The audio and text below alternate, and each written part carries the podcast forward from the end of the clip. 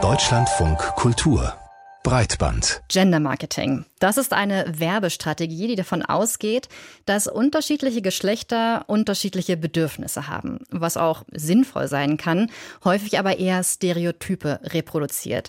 Wenn wir an die blauen Hosen für Jungs und die rosa Kleider für Mädchen denken zum Beispiel.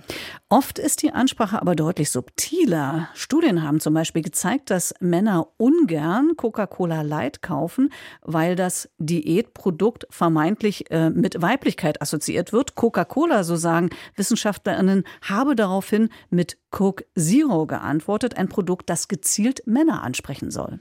Ja, WissenschaftlerInnen, die sich mit dem Konsumverhalten in unserer Gesellschaft beschäftigt haben, sind nun auf einen weiteren Gender-Stereotyp gestoßen. Im European Journal of Marketing haben sie Studienergebnisse veröffentlicht, die zeigen, häufiges Posten auf Social Media gelte als feminin. Studienteilnehmenden wurden Profile von Männern mit unterschiedlichem Alter, Bildung und Einkommen vorgestellt.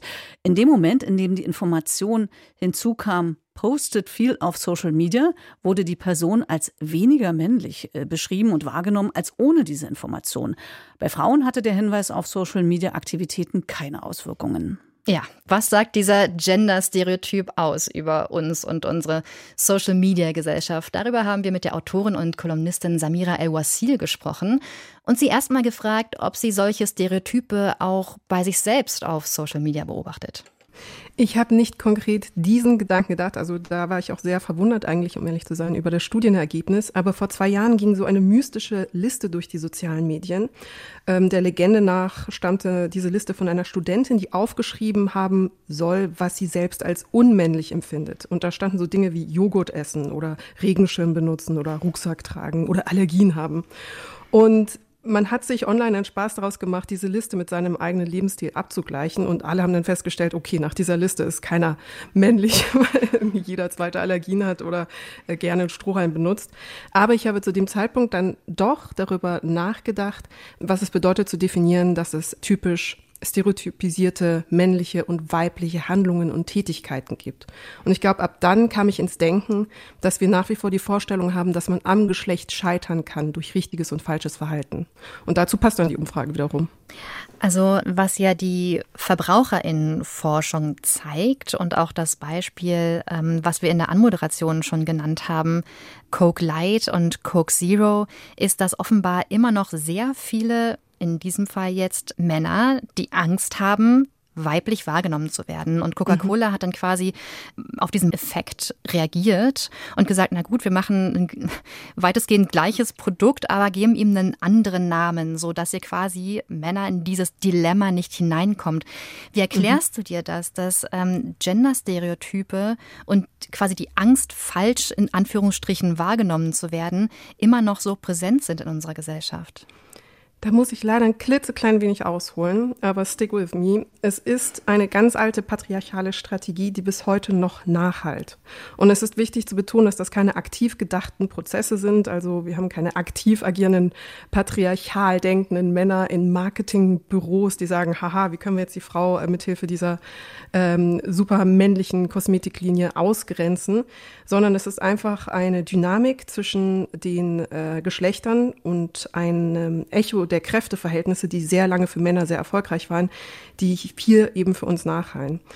Die Vorstellung, am Geschlecht zu scheitern, also zu definieren, dass man als Mann richtig und falsch handeln kann und dementsprechend auch sanktioniert werden muss, wenn man als Mann eben nicht männlich handelt, sondern aus Versehen weiblich, war ganz lange das Erfolgsmodell von patriarchalen Strukturen. Das hat überhaupt erst diese Machtdynamik aufrechterhalten weil es basierte auf der Prämisse, dass die Frau eben als schutzbedürftig, als irrational, als chaotisch deklariert werden musste und der Mann als derjenige, der diesen Schutz bieten kann, der die Ordnung reinbringt und der sozusagen die äh, Frauen als Naturgewalt ein bisschen mitorganisiert. Aber damit dieses Denken funktionierte, damit diese Machtasymmetrie aufrechterhalten werden konnte, damit das Männliche als das Mächtige und Richtige etabliert werden konnte, war es unglaublich wichtig, sozial gesprochen, dass Männer auf gar keinen Fall weiblich konnotierte Handlungen übernahmen oder imitierten, um diese konventionellen Vorstellungen von Männlichkeit so lange wie möglich aufrechterhalten zu können und zu verfestigen und zu legitimieren, warum sie in der Machtposition sind. Das bedeutet, Handeln außerhalb der männlichen Norm wurde direkt in der Gesellschaft stigmatisiert und ausgegrenzt. Man wurde als Mann sanktioniert, wenn man eben in Anführungszeichen zu weibisch gehandelt hat, weil man das ganze machtasymmetrische äh, System in Gefahr gebracht hat. Und das ist so ein Denken, was so tief drin ist. Und ich wünschte mir so sehr, dass wir es schaffen, das zu überwinden, aufzubrechen, dass sogar moderne Männer sich nicht davon befreien können. Aber jetzt nehmen wir mal äh, ein konkretes Beispiel. Es scheint ja wirklich so zu sein, dass äh, die häufige Nutzung von Social Media, also wenn man dort viele Posts absetzt zumindest, einer dieser Marker ist, dass man eben weiblich wahrgenommen wird. Mhm. Menschen verbinden das nicht mit Männlichkeit. Warum eigentlich? Das Interessante an der Studie ist, dass äh, Warman und Edelblum versucht haben herauszufinden, was konkret als das Feminine definiert worden ist in dem häufigen Posten. Und sie kamen durch verschiedenes Nachjustieren ihrer Umfragen darauf, dass die empfundene Neediness, also die unterstellte Bedürftigkeit beim Posten als feminin konnotiert worden ist. Das häufige Posten in sozialen Medien wird als ein Zeichen von Bedürftigkeit wahrgenommen und diese Wahrnehmung dann mit konventionellen sozialen Konstruktionen von Weiblichkeit in Verbindung gebracht. Also insbesondere nicht nur die Bedürftigkeit, sondern ähm, die Notwendigkeit nach Austausch, Kommunikation, Dialog, Interdependenz wird mit dem Weiblichen assoziiert, laut äh, den äh, Forschenden. Und das führt dann dazu, dass eben häufige Poster als feminine empfunden worden sind, was natürlich unglaublich trist ist und auch zuwider jeder Logik eines sozialen Netzwerkes, welches buchstäblich darauf basiert, dass Menschen sich vernetzen, dass Menschen sich austauschen, dass Menschen sich auch ein bisschen scheren, teilen, verfügbar machen, aber eben auch sich zeigen, sich vielleicht verletzlich machen und an dem Austausch, also an Kommunikation interessiert sind. Und ich glaube, das war so der Moment, wo ich fast traurig war beim Lesen dieser Studie, dass wir so falsche Vorstellungen tatsächlich noch haben, eben von Stereo Geschlechterstereotypen, dass wir uns jetzt nicht einmal mehr erlauben oder dass Männer sich jetzt nicht einmal mehr erlauben dürfen, einfach Dinge von sich preiszugeben oder zu teilen, ohne zu denken, oh Gott, das ist ein typisch weibliches Verhalten. Sich zeigen im Internet geht gar nicht. Mhm. Diese Beobachtungen sind ja eigentlich auch Thema in deinem Buch Erzählende Affen gewesen, wo du dich damit beschäftigt hast, ähm, wie der Mensch zum Homo narrans geworden ist. Also mhm. ähm, wie man sich über Erzählungen und auch Selbsterzählungen selbst definiert. Und jetzt könnte man ja sagen, jetzt sind äh, hier die sozialen Netzwerke aufgetaucht, das sind neue soziale Netzwerke, das sind neue Orte Orte, in denen wir uns austauschen und trotzdem schaffen es, diese alten Stereotype und diese Erzählungen in diese neuen Netzwerke hinein. Warum? Mm, da sind zwei Dynamiken, die am Wirken sind. Erstens die alten Muster, die uns vertraut sind und die unser Gehirn am besten schafft zu dechiffrieren, also zum Beispiel die Damsel in Distress, der Mann, der die Frau rettet, ähm, sind die Geschichten, die für uns am wirksamsten sind. Und deswegen übernehmen wir zum Teil diese Strukturen alter Geschichten auch in unsere Selbsterzählung, in die sozialen Netzwerke. Deswegen sind Erfolgs- und Heldenerzählungen, also wie ich es geschafft habe, ähm, so und so viel Kilo abzunehmen oder wie ich es geschafft habe, den besten Job meines Lebens zu bekommen oder mein äh, beruflicher und sozialer Aufstieg.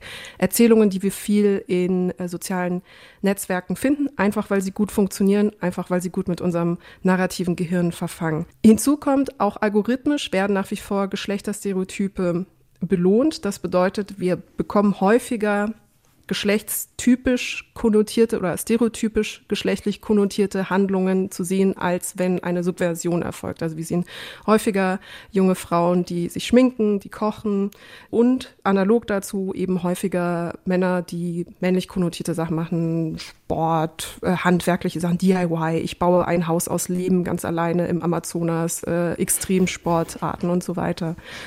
Und da schlägt uns sozusagen die Technik ähm, oder stellt uns die Technik eine Falle, weil wir more of the same bekommen. Also wir werden wieder gespiegelt in alten Mustern und deswegen halten wir diese alten Muster für aktuell. Aber im Grunde genommen drehen wir uns da ein bisschen algorithmisch im Kreis. Die Studie erwähnt ja auch den Fakt, dass Männer sich viel häufiger sozial isoliert fühlen, einsam sind und ihre Emotionen nicht richtig ausdrücken können. Und das mhm. Ergebnis sind oft psychische Probleme, aber auch Frauenhass und äh, politisch radikalere Ansichten. Und nun könnte man ja sagen, seid aktiv in sozialen Netzwerken, aber gerade da stoßen sie ja wieder auf Stereotype, dass sie dann weiblich wirken würden. Wie kommen wir denn jetzt raus aus diesem Dilemma? Ich glaube, ein wichtiger Faktor ist, ein Mitteilungsangebot herstellen zu können und vielleicht auch wichtig an der Stelle nicht das Teilen von Gefühlen und das Teilen von Informationen nach wie vor zu stigmatisieren, sozial zu sanktionieren oder eben weiblich zu konnotieren.